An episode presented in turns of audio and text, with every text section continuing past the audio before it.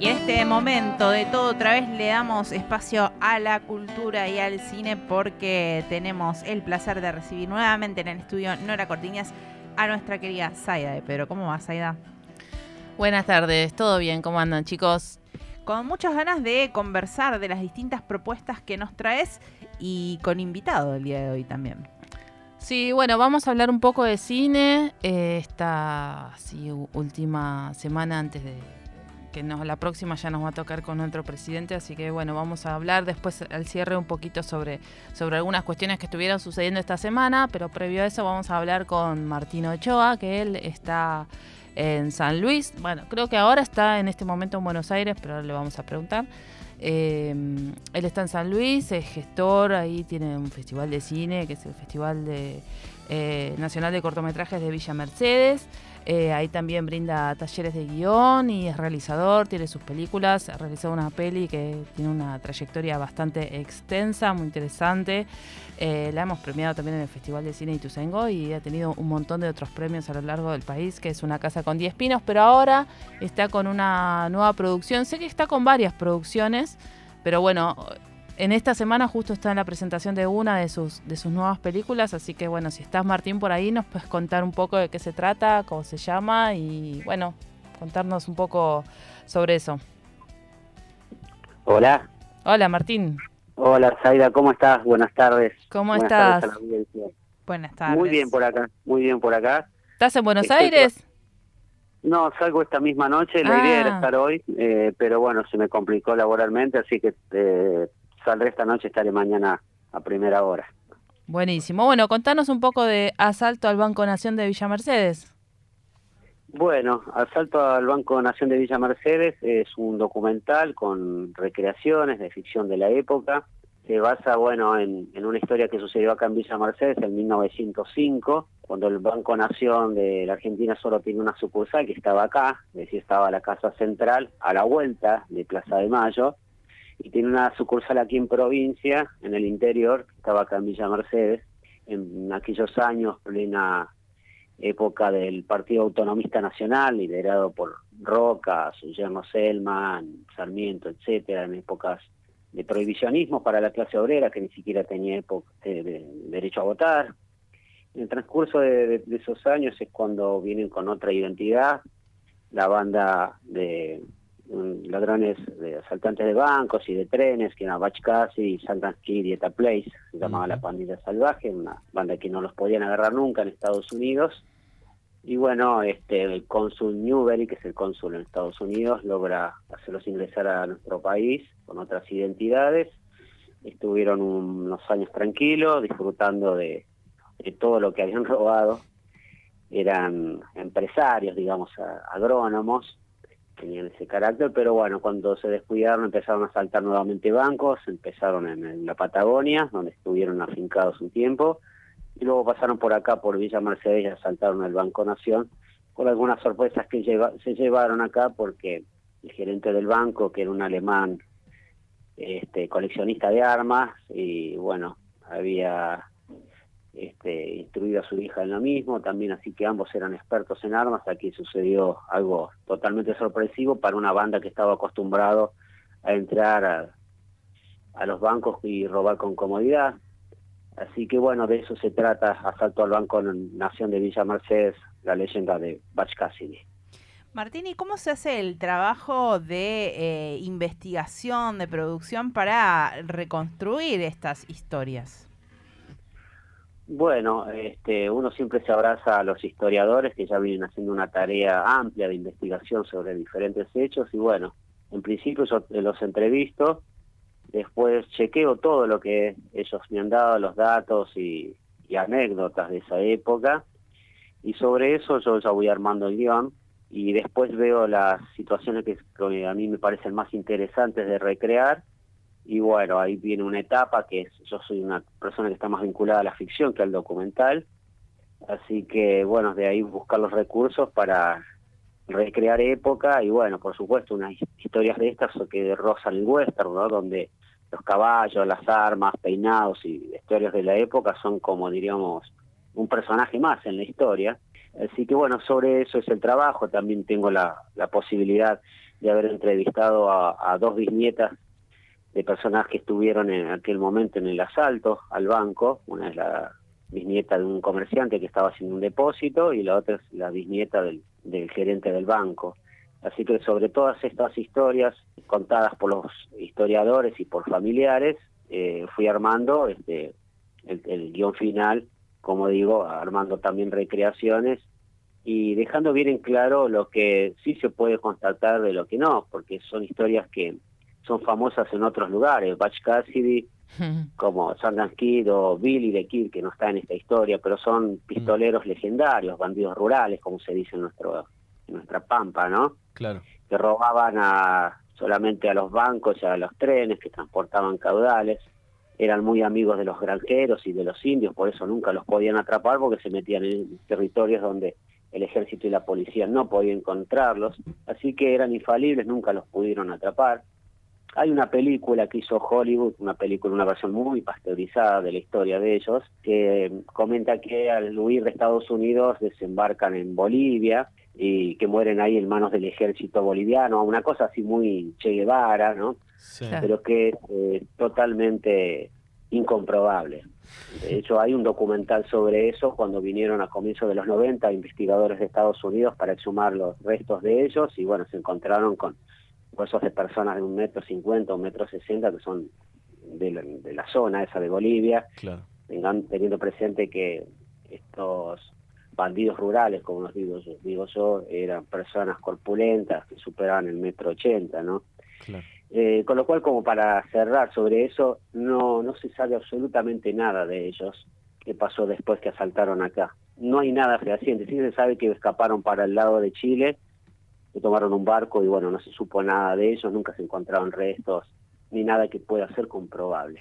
Otro, otra pequeña pregunta, Martín, sobre así pequeñas cositas históricas, perlitas. El edificio del banco de, del 1905, ¿es el mismo que existe ahora?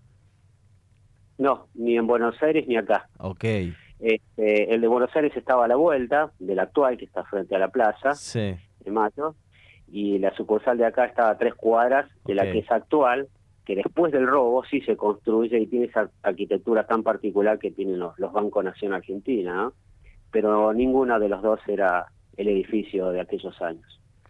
Bueno, Martín, y bueno, estás viajando a Buenos Aires, estás presentando esta peli en concepto de copia final, ¿cómo, cómo, ¿cómo la tenés? Sí, sí, sí, ya dentro de poquito, bueno, vamos a estar anunciando en las redes pues, en qué plataforma van a poder ingresar para verlo. Y mañana vamos a hacer una función abierta, es gratuita en la sede de la DAC, eh, que es Vera 559, Vera y Escalabrini Ortiz que es la casa de directores, directores artísticos cinematográficos, así que es un placer estar en una sala de estas características. Es una sala hermosa. Y es la mejor equipada, creo, actualmente. así que, bueno, va a haber invitados, prensa y, bueno, público que quiera acercarse. Esto va a ser a las 17.30 horas puntuales. ¿no?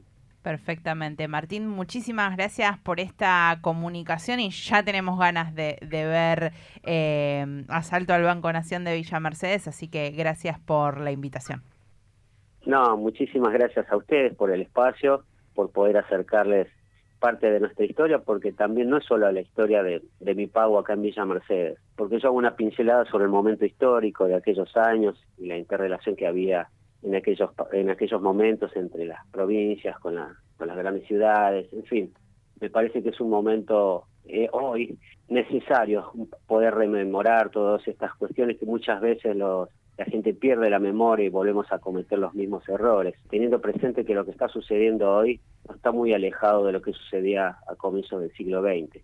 Así que para mí es un placer poder desde mi lugar aportar un poquito para mantener las llamitas de la historia encendida. Así que muchas gracias los invito a todos para que vengan mañana a las 17.30 en Vera 559, Vera y Canning, es la DAC, Asalto al Banco Nación de Villa Mercedes, la leyenda de Bach. Muchas gracias. Muchas gracias, Martín. Muchas Abrazo. Martín Ochoa, cineasta que bueno tiene eh, realizaciones como Una casa con 10 pinos, que mencionábamos, y ahora está estrenando Asalto al Banco Nación de Villa Mercedes. Ya tengo ganas de verlo me encantó la propuesta, totalmente. Sí, la verdad que son historias que son desconocidas, ¿no? Que uno no se imagina que esto pasaba acá en Argentina y bueno, pasaba y está bueno que, el cine venga un poco a contar esas historias y traiga un poco también a la memoria un montón de situaciones, situaciones políticas eh, y sociales de otras épocas donde, bueno, como dice Martín, ¿no? Se, vivieron eh, situaciones parecidas y bueno, parece que a veces no tendríamos memoria de esas cosas. Y que justamente también el cine y la cultura es importante para mantener fresca esa historia, para que no nos olvidemos. Eh, digo, más que nunca en el momento que estamos atravesando es más necesaria la cultura para también tener idea de qué identidad, a qué identidad y qué identidades respondemos los argentinos, argentinas, argentines. Así que me parece que también en este desafío que viene eh, eh, es algo importante tener en cuenta la realización audiovisual. Sí, bueno, y Martín Ochoa es un trabajador incansable de la cultura. Él, eh, además de realizador, esto es el director del Festival de Villa Mercedes, de, Villa Mercedes de cine, que lleva su décima edición este año, así que 10 años llevando a cabo un festival también autogestionado. un montón. Que, sabemos lo que eso conlleva en una provincia como San Luis, en un pueblo como Villa Mercedes, ¿no? Así que, bueno, muy, muy valorable eso. Da talleres de guion también, así que, bueno, siempre está como cubriendo ahí todas las, áreas del cine que puede. Así que, bueno, un abrazo para Martín. Bien.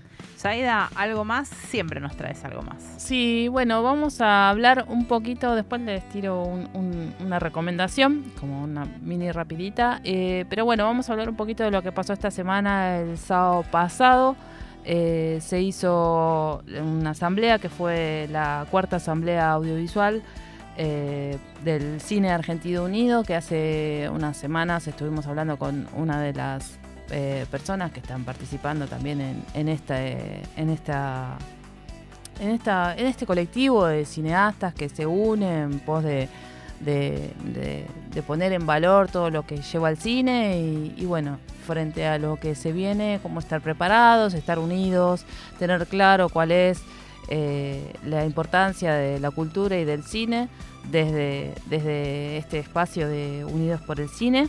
Y también eh, hoy mismo a las seis y media de la tarde de forma virtual se pueden unir también. Está la asamblea de Unides por la Cultura, que no solo es cine, sino que abarca todas las áreas culturales. Así que es una asamblea abierta. Ahí en las redes sociales de Unides por la Cultura se pueden eh, mirar un poco de qué se trata todo y si se quieren unir a la reunión. 18-30 horas, estar un poco al tanto de lo que está pasando, de lo que se viene también, estar al tanto de de, todas las, las, cuestiones que tienen que ver con, con lo que dicen que va a desaparecer, con lo que dice que no va a estar más, los apoyos, los fomentos, el Instituto de Cine, otros institutos culturales también. A mí me parece importante también, y quiero eh, que nos tomemos unos minutos para, para explicar por qué estuvieran circulando y vienen circulando hace tiempo, ¿no? Esto de plantear recortes y ajustes en eh, instituciones como el Instituto Nacional de Cine, en Inca.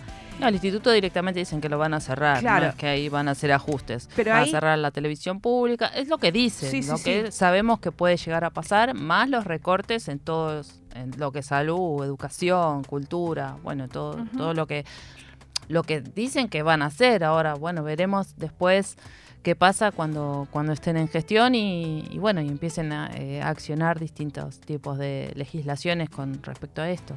Eh, ahí digo el desconocimiento profundo de cómo se financian las, las cuestiones, digo, porque el Instituto Nacional de Cine tiene un financiamiento que viene propiamente de la actividad misma. No es que saca dinero de otros lugares, sino de la entrada de cine. Actividad que se autofinancia y es la manera también de que esas películas prochocleras que están en cartel, que tienen un montón de, corte de entrada, como se dice, y que son de realizadoras extranjeras, distribuidoras extranjeras y empresas que no vienen a dejar dinero, eh, sino a recaudarlo, lo retribuyan de forma que permita que realizadores y realizadoras de nuestro país puedan, eh, a través de, de, distintas líneas que tiene el instituto, poder realizar eh, producciones audiovisuales. Digo, desde el desconocimiento absoluto alguien puede decir que eh, sale plata del Estado para el Inca, ¿no? Digo. No, y aparte no solo eso, sino que también el Inca lo que tiene que hacer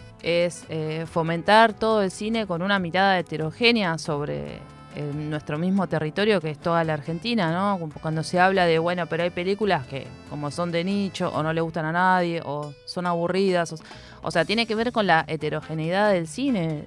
no, no podemos decir solo vamos a hacer tres películas pochocleras de esas que sabemos que se venden entradas y el resto no hacemos nada, porque justamente eh, apoyar a la cultura tiene que ver esto de apoyar todo lo heterogéneo de la cultura y toda la representación que tiene eso de nuestro, de nuestro territorio. Entonces, si solo vamos a hacer películas pochocleras, digamos, no tendría sentido, ¿no?